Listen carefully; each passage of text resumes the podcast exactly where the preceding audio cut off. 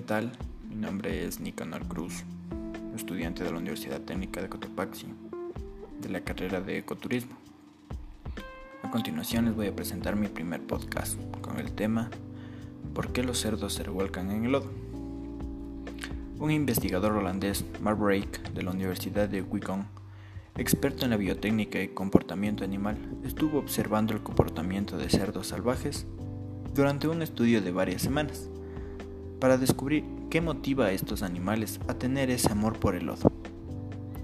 El estudio completo fue publicado en el semanario Uplift Animal y sus conclusiones surgieron que revolcarse en el lodo es vital para el bienestar de estos animales.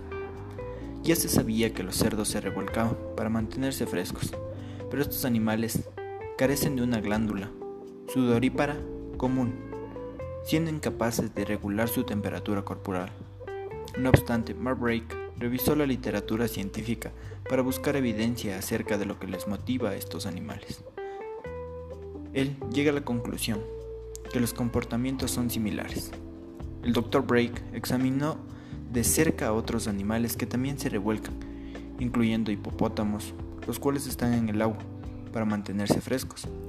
Asimismo, se observa los comportamientos de otros animales con pezuñas, como cuáles son los venados. Aunque estos últimos no se revuelcan, ruedan en el piso para dejar su marca de olor, el cual tiene un rol muy importante para atraer a su pareja.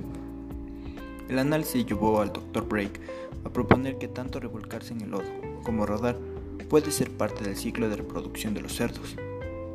Además, el Dr. Brake sugiere que este es un comportamiento que puede haber evolucionado de los animales más antiguos de los cerdos. Así que en el lugar de que los cerdos necesiten enfriarse en el lodo porque no tiene una glándula sudorípara funcional. El Dr. Brake piensa que ellos no desarrollan en glándulas sudoríparas funciones de su evolución, porque ellos disfrutan de volcarse tanto en el lodo.